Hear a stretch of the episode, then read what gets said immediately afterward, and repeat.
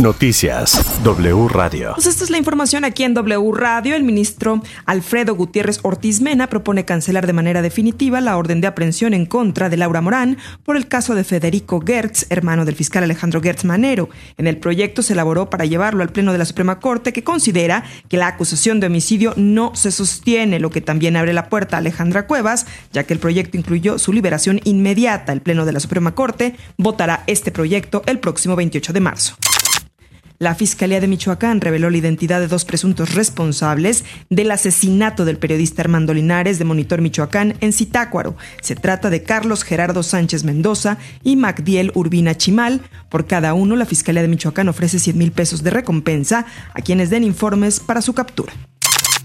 Transportistas de México piden garantías de seguridad para continuar con su trabajo, además de exigir una revisión sobre el pago de peaje que aseguran son excesivos. Así lo dijo en W Radio Miguel Ángel Santiago Solís, coordinador nacional de la Alianza Mexicana de la Organización Transportista, quienes amagan con un paro nacional las medidas o las estrategias de seguridad pues hasta este momento pues creo que no han funcionado. Nosotros nos vemos lacerado el bolsillo y la economía por la inseguridad, por la competencia desleal del doble articulado, y pues luego que este, vemos en el sentir del, de los cobros excesivos de grúas, que también es un problema que le lacera a la, a la ciudadanía y a los transportistas.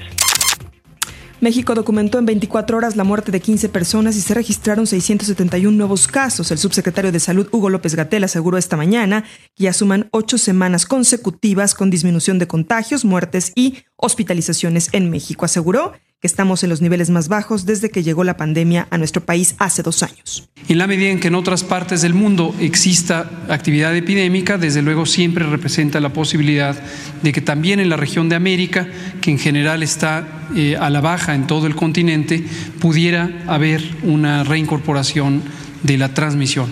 Mientras ello no ocurra, debemos estar eh, alentados por el hecho de que tenemos mínima actividad de la epidemia. Fue cuestionado sobre mantener el uso de cubrebocas y el subsecretario aseguró que todo depende de la intensidad de transmisión en cada uno de los estados. El presidente Andrés Manuel López Obrador hizo un llamado para que todos los mayores de edad que faltan por vacunarse lo hagan.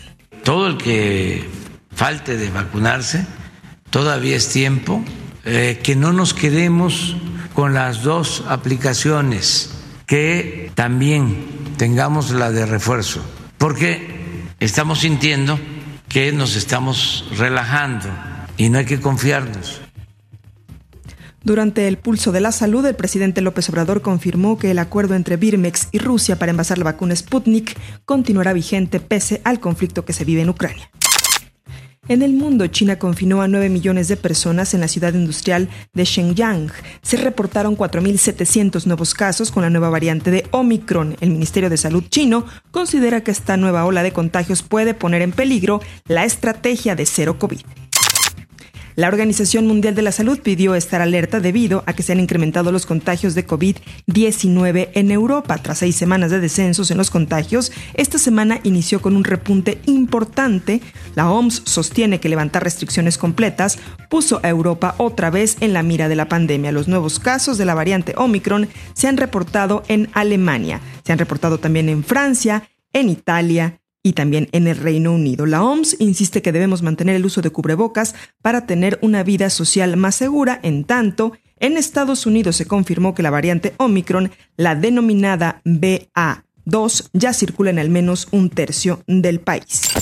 Toda la información en wradio.com.mx.